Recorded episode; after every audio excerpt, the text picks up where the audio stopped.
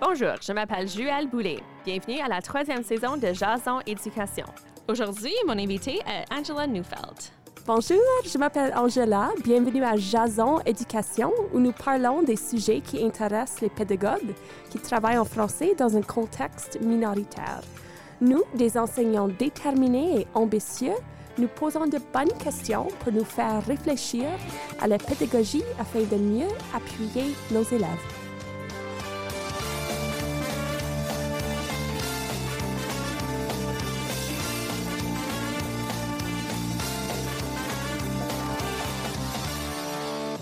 Angela Neufeld détient un baccalauréat en éducation et enseigne le français à la division de l'éducation permanente de l'Université de Saint-Boniface. Dans son enseignement à diverses populations étudiantes, y compris le personnel enseignant et les nouveaux arrivants, Angela cherche toujours à rendre ses leçons dynamiques et ancrées dans la vie réelle. Pour elle, la langue est un cadeau dans la vie et elle adore partager sa passion pour la langue et la culture française avec eux. Bonjour Angela, comment ça va? Ça va bien et toi? Bien, merci. Merci tellement d'être venue. Oh, c'est mon plaisir. On va commencer tout de suite. Alors, parle-moi de ton cheminement en tant qu'enseignante de français. En fait, euh, je suis née dans une famille anglophone. Le français était quelque chose exigé à l'école, mais c'était une école anglophone. Et au premier moment possible, j'ai quitté mon cours de français parce que je le détestais. Mais plus tard, en 2014, ma sœur s'est fiancée avec un Sénégalais qui ne parlait pas l'anglais et je voulais vraiment communiquer avec lui. Et donc, j'ai décidé, il faut apprendre la langue. Alors, j'ai déménagé au Québec pendant un an. J'habitais à Chicoutimi. J'étais parmi les seuls anglophones, comme quelques anglophones là. Euh, puis, euh, j'ai beaucoup appris là. C'était une expérience d'immersion. Euh, puis, en revenant, j'étais mieux capable de parler la langue. Je suis allée à l'USB, l'Université de Saint-Boniface, pour faire mes études en éducation. Puis, j'ai fait des stages en immersion, mais je suis vraiment tombée en amour avec l'enseignement aux adultes, surtout aux nouveaux arrivants. Je travaille maintenant à la DEP, la division de l'éducation permanente. Um, et c'est vraiment, vraiment un plaisir de, travailler avec une clientèle adulte qui apprend la langue à l'âge adulte, comme moi. C'est un peu mon expérience aussi. Ah oui, so, je, je, suis coordinatrice, mais je suis aussi enseignante et j'adore vraiment ce que je fais. Cet été, j'ai fait un... Um, je commence un master en enseignement du français en France. So, j'étais là pendant un an, un mois, pardon, pas un an. On aurait aimé un an. Oui, oui. Ça, ça, aurait été génial, mais un mois, c'était quand même euh, une bonne expérience. So, yeah. Wow, c'est super intéressant. Tu as vraiment un trajet très différent de tout ce que, de, de vraiment tous les enseignants qui enseignent le français ici. Oui, c'était quelque chose vraiment inattendu, comme si j'aurais dit il y a même 7-8 ans que je serais ici maintenant et en train de faire un balado avec mon ami Joël en français, j'aurais dit non, impossible, mais je suis ici et, et c'est vraiment cool comment les choses tombent en place finalement. Oui, et quel bon modèle tu dois être pour tes élèves ou tes étudiants qui apprennent le français comme dans l'âge adulte parce que tu connais exactement comment que c'est. Oui, et pour moi, déjà deux langues, c'est parfois je me, je me mêle, j'oublie des mots en anglais euh, ou l'inverse en français, mais pour mes apprenants qui parlent trois langues, quatre langues, cinq langues, le plus que j'ai vu, c'est sept langues. Comme je suis vraiment inspirée par leur euh, trajet, puis qu'ils décident d'apprendre la langue aussi. Oui, absolument. Donc, tu as fait un bac en éducation pour enseigner aux élèves, mais là, tu enseignes aux adultes. Alors, qu'est-ce que tu trouves différent de qu'est-ce que tu as fait comme stage en éducation et maintenant en enseignant les adultes? Oui. Comme le plus évident, c'est la gestion de classe. On a des adultes en classe, donc euh, il y a quand même des choses à gérer, des, des personnalités différentes, euh, des styles d'apprentissage différents. Mais cela étant donné, comme la gestion, c'est, plus simple et c'est ça que j'aime plus parce qu'on euh, on peut passer plus rapidement au euh, but de la leçon. Euh, l'autre chose, c'est qu'ils choisissent d'apprendre la langue. Oui. Yeah. La, la motivation interne, c'est c'est très en évidence. Ils, ils- souvent, ils travaillent pendant toute la journée, ils ont des familles, ils étudient à l'université aussi, puis ils apprennent la langue avec tout cela.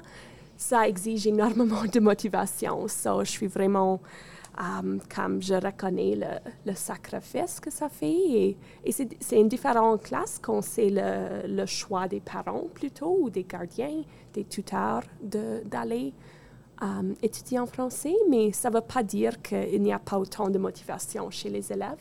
C'est juste une différente, différente expérience. euh, C'est des personnes qui reconnaissent vraiment la langue comme étant un cadeau, hein? Exactement, exactement. Ils, ils veulent absorber chaque minute en classe, chaque chose qui est dite. Ils veulent, euh, ils veulent absorber ça, puis, puis apprendre et saisir le moment. Euh, des choses qui sont un peu plus difficiles d'enseigner aux adultes, euh, par exemple, la prise de risque, c'est une chose. Ah, OK. Pour les, pour les petits, faire une erreur, souvent, c'est comme rien. Comme ils, ils en font des milliers par Oui. jour, comme, comme les adultes le font, mais, mais de faire ça devant les autres, c'est souvent très, très difficile pour les adultes, surtout au niveau débutant. C'est comme, je vais pas parler si c'est pas parfait. Et Ouais. si tu veux pas parler jusqu'à c'est parfait, tu vas jamais parler. Oui. so, Jamais ta vie, tu vas parler. c'est ça, c'est ça. So, pour- chez les élèves, c'est souvent plus facile, j'ai découvert, de susciter l'interaction. Et j'ai quelques apprenants où c'est comme, je dois les tirer par le... Quelle est l'expression en français? Je pourrais pas te le Tirer dire. par la langue? ou- Oui, peut-être. oui, mais comme tu dois vraiment créer une ambiance où ils se sont encadrés pour pouvoir prendre des risques. Ah, L'autre chose, souvent, c'est l'énergie en classe aussi. Ça bouge un peu moins. Oui, comme j'enseigne un cours le samedi matin à 9 h. Est-ce qu'ils ont beaucoup d'énergie à 9 h? Moi aussi, parfois je manque un peu d'énergie le samedi matin, mais euh, il faut trouver comme il faut rendre les leçons interactives et où les gens sont vraiment engagés dans l'apprentissage. Tu peux pas juste leur parler. Et c'est un cours de 4 heures le samedi matin. Uh, so, il faut qu'ils soient engagés dans la leçon pour réussir. Et, et avec les élèves, comme, surtout les plus jeunes, ils, ils aiment apprendre et ils ont de l'énergie parce qu'ils sont plus jeunes. So, Oui, Yeah. oui. Ils bondissent un peu des murs. yeah. Puis les adolescents perdent un peu cette énergie, ils sont fatigués en classe, mais, mais pour les adultes, c'est juste une autre fatigue dans la vie et tu dois vraiment trouver des stratégies. Mais tu as dit aussi, ils ont des familles, ils travaillent à temps plein, ils ont des, des enfants, ils doivent préparer la bouffe. Comme, c'est vraiment différent leur rôle comme personne. Exactement. Tu as mentionné un peu le contexte d'où viennent ces adultes-là, mais est-ce qu'ils sont tous comme de naissance canadienne ou? Ah non, je travaille avec des adultes de, de toute origine, euh, beaucoup qui sont arrivés comme nouveaux arrivants au, euh, au Canada, euh, qui viennent d'un contexte culturel très différent ou euh, qui veulent apprendre la langue, mais aussi la culture francophone et tout ce qui fait en sorte que le Canada soit un pays bilingue et que le Manitoba retrouve ses origines dans la communauté francophone, comme on peut tracer à l'Uriel, on, on en parle assez souvent en classe OK, intéressant. parce qu'ils ne savent pas. Oui, et ben, même les, les Manitobains ne savent pas. Oui, oui. Yeah. Alors, tu as mentionné plusieurs défis. Alors, comment, maintenant, sachant tout ça, comment est-ce qu'on commence à enseigner une nouvelle langue? Très bonne question. C'est une question que je me pose souvent. Euh, une chose importante, c'est vraiment, comme j'ai mentionné déjà, il faut apprendre en s'amusant. Euh, il faut que l'expérience d'apprendre soit euh, interactive, créative. J'aime beaucoup utiliser des jeux, des scénettes, l'humour. Avec les adultes, je peux être très sarcastique en classe. J'aime le... avec les enfants, je fais ça un peu moins, mais, avec les adultes, ça marche. Euh, par exemple, aussi, j'aime beaucoup Euh, comme on parle beaucoup de contexte dans la vie réelle et on aime beaucoup faire des simulations, des scénettes, par exemple, chez le docteur, mais les apprenants sont vraiment en train de créer la situation de communication et de vraiment le vivre.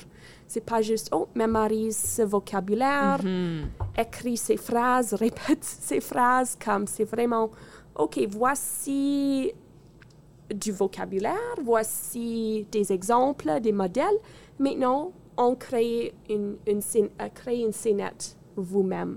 Alors, on aura peut-être comme un docteur puis un patient qui, Oui. qui va les consulter, puis on parle des parties du corps, par exemple, pour Oui. pratiquer. Oui, puis euh, j'habite chez ma nièce et mon neveu, donc on a beaucoup de petits artefacts. Quand, quand on euh, parle du restaurant, par exemple, j'ai des, j'amène des petites choses en plastique, les petites nourritures, mais, mais après ça, toujours aussi, c'est toujours d'avoir un but de ça et souvent de rendre ça comme possible dans la vie réelle. So, par exemple, on va pratiquer en classe comment commander au restaurant et puis on va aller au restaurant et on va tenter ça dans la vie.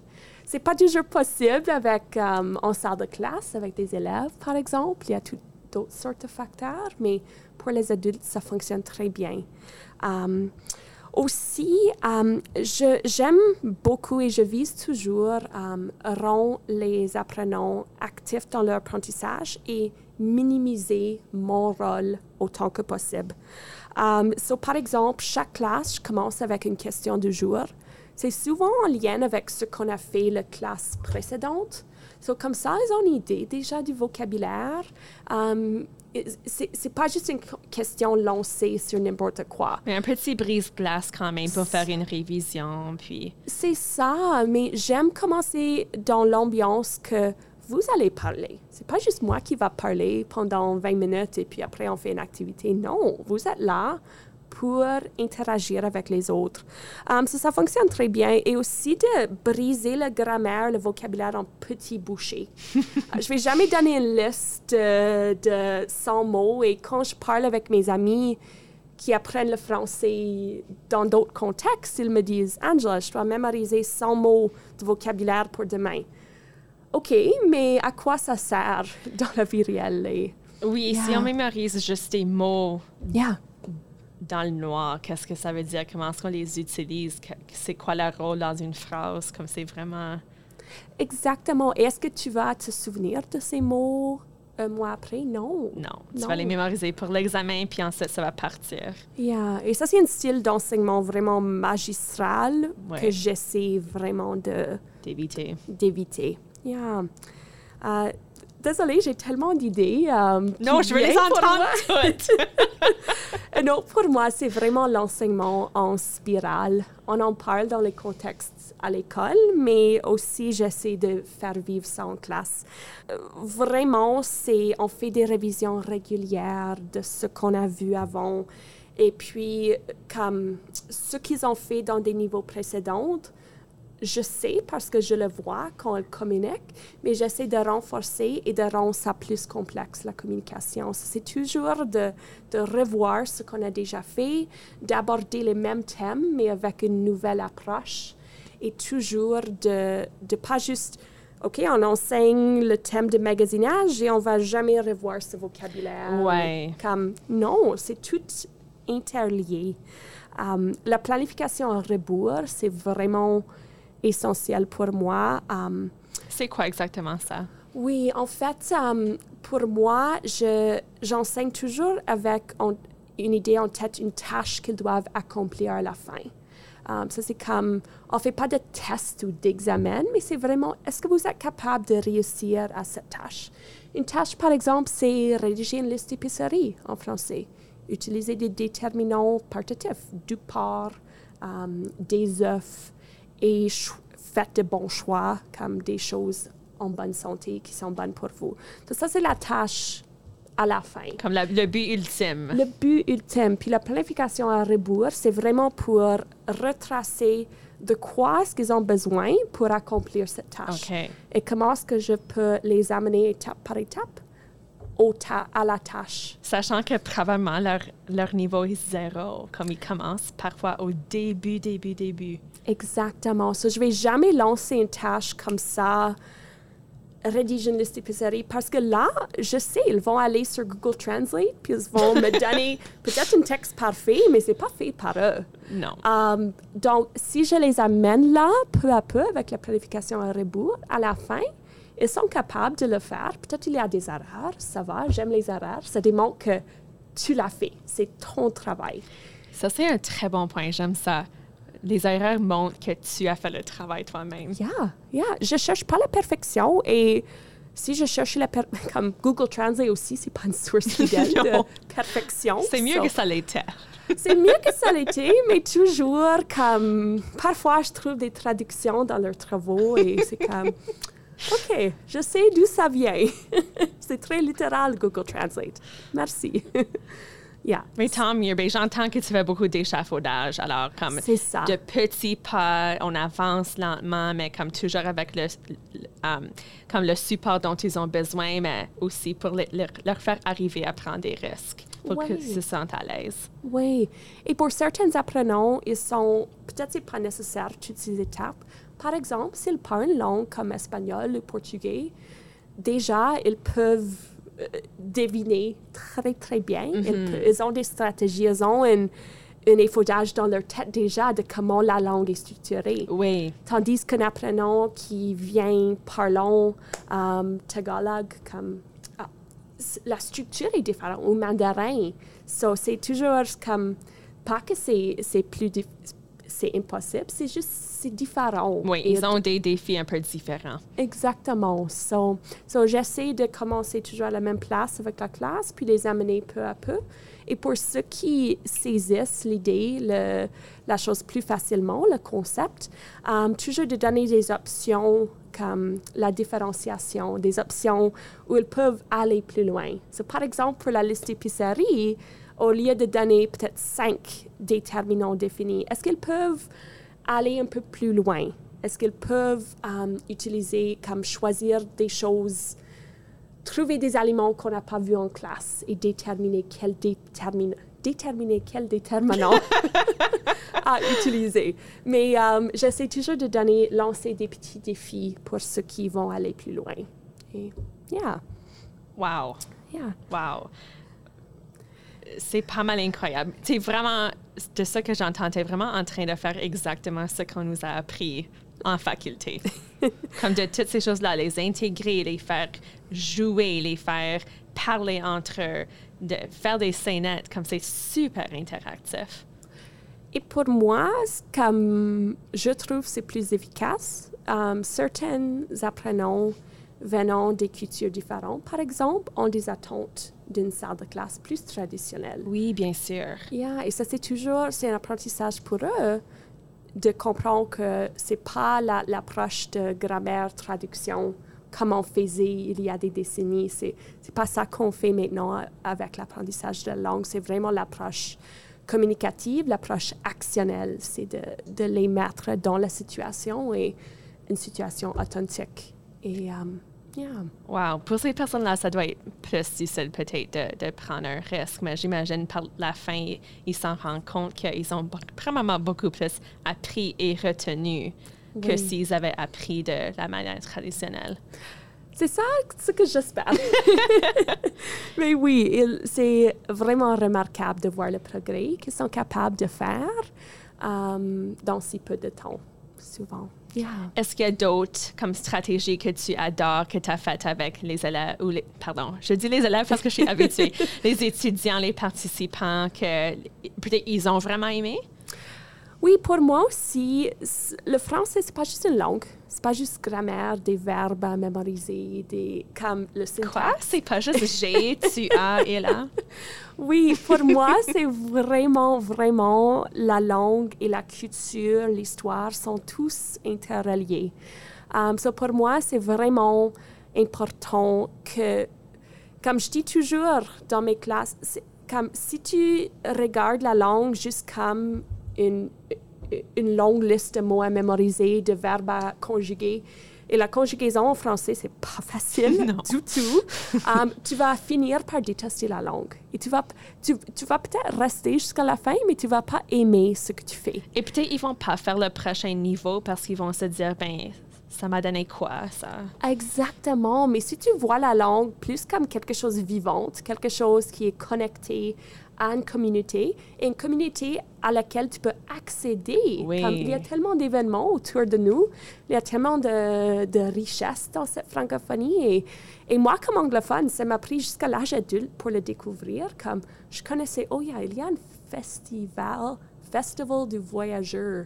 Comme, il y a quelque chose, but il y a Saint, Saint Boniface. But c'est quoi ça? Comme, je suis allée à, à Saint Agathe la Brokerie et je connaissais pas que c'était comme il y a ces racines francophones et cette culture comme ça m'a pris jusqu'à l'âge adulte comme 2014 2015 pour vraiment le découvrir et maintenant je, je m'identifie avec ça et je veux la même chose pour mes apprenants parce que ça c'est ça qui va durer euh, plus long que les apprentissages de grammaire, comme peut-être ils vont oublier comment conjuguer le verbe, euh, je ne sais pas quoi, mais, Avoir au participe passé.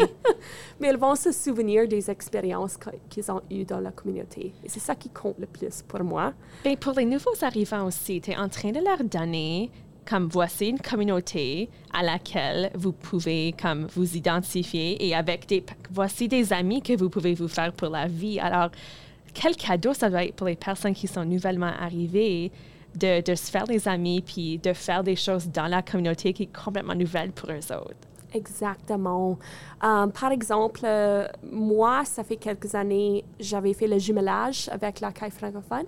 So, J'étais jumelée avec une femme de Haïti.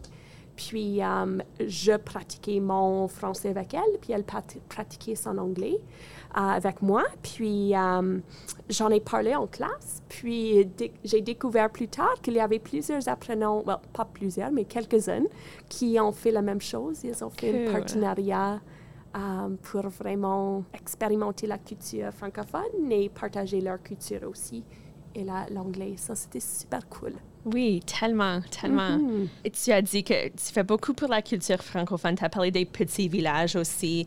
Um, Est-ce qu'il y a autre chose que tu fais pour vraiment les ouvrir um, à la, um, les activités culturelles, la culture francophone ici? Ou les cultures francophones, je devrais dire. Oui, oui, absolument. Pour moi, la musique, c'est la vie. J'adore la musique. Je boucle chaque leçon euh, avec une différente chanson. Euh, pour mes apprenants que j'ai eus, ça fait, pour quelques-uns, ça fait deux ans, ça me force de faire un peu plus de recherche parce que j'ai déjà joué pas mal de musique pour eux. So, ils connaissent mes chansons préférées. So, je dois en trouver de nouveaux. So, je te demande souvent, Joël, Oui, pour on des se partage beaucoup de recommandations. musique. Euh, mais ça, c'est une chose. Et aussi, c'est tellement cool comme on, on passe à travers les paroles ensemble comme classe avant de lire, et de- avant d'écouter. Puis, euh, euh, si je trouve des choses intéressantes sur l'origine ou l'artiste. Mais c'est toujours cool et c'est jamais quelque chose intentionnel. Mais souvent, le concept de grammaire qu'on a vu ce jour-là, ou le vocabulaire, se trouve dans les paroles. Wow! Et ça arrive à chaque autre cours qu'on dit, que mes apprenants me disent Wow, that's, on a étudié ça. Ça, c'est Mais comme. tu l'as évidemment fait par exprès. I, well, je peux pas prendre tout le crédit, mais c'est un peu comme Wow, ça, c'est miracle. OK, cool. Mais quelle bonne manière de leur montrer, voici qu'est-ce que ça pourrait avoir l'air? Mhm, exactement, dans un contexte. Et ils écoutent, ils lisent les paroles, comme c'est tout interrelié. Um, pour moi aussi, um, avoir des ressources authentiques. Si tu vas parler des restaurants, um, choisissez un restaurant franco-manitobain. Cherchez le menu en, en ligne, par exemple pour Stella's, avant d'aller au restaurant, on, on regarde le menu. Ça, c'est un euh, artefact. Artefact, ça a l'air comme ça date, mais, mais ça, c'est une, yeah, une ressource authentique. Et pour moi, ça, c'est important. Ou aller à la bibliothèque de Saint-Boniface, il y a, um, si vous parlez de comment écrire une adresse ou une lettre, comme il y a les- le formulaire d'adhésion pour une carte, c'est tout en français. Ça, c'est un excellent exemple de d'un artefact dans la Et communauté. là, ils ont une carte pour la bibliothèque publique de Winnipeg. Yeah. Um, puis aussi, à visite dans la communauté.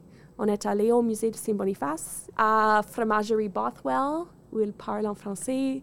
au restaurant, à la Belle Baguette pour commander. On est même allé au supermarché Safeway pour faire une chasse au trésor dans les sur les rayons. Puis euh, à la fourche euh, pour explorer l'historique importante. Puis quand même juste aller sur la rue euh, sur Provencher, tu peux... j'ai- J'aime amener les gens et dire où est le français ici? Parce qu'il y a avocat sur un bâtiment, puis il y a le arrêt au lieu de stop, puis il y a toutes sortes euh, d'exemples d'où le français est devant nous. Heureusement, je travaille avec une communauté d'apprenants qui, qui adore tout ce que- qu'on leur montre. Tu as dit que pour encourager le français à parler la prise de risque, il faut bâtir une communauté en salle de classe. Est-ce que c'est un défi de les faire parler français, comme est-ce qu'ils vont peut-être changer en anglais ou... Oui, euh, euh, les adultes, comme j'ai dit, la motivation, c'est pas ça qui manque euh, chez eux.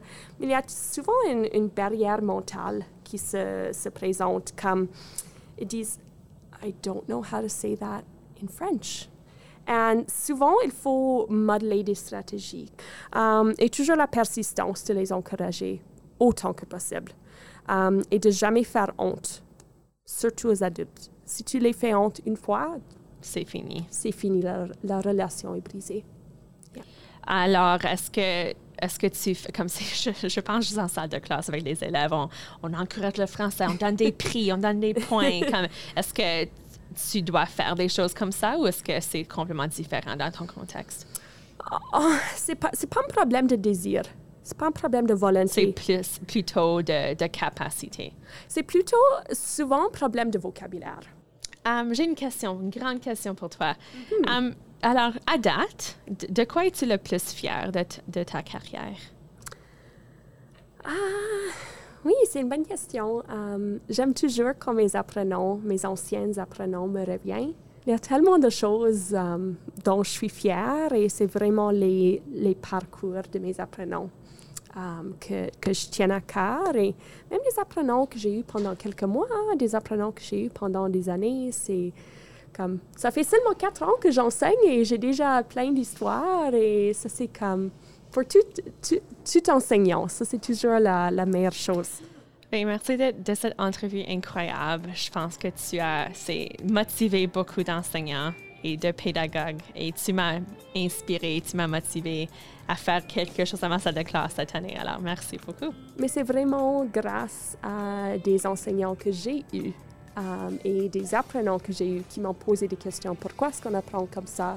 Donc, j'étais vraiment inspirée par beaucoup de collègues, toi, toi inclus. Ah, So, merci. yeah, so merci beaucoup, Joël. merci.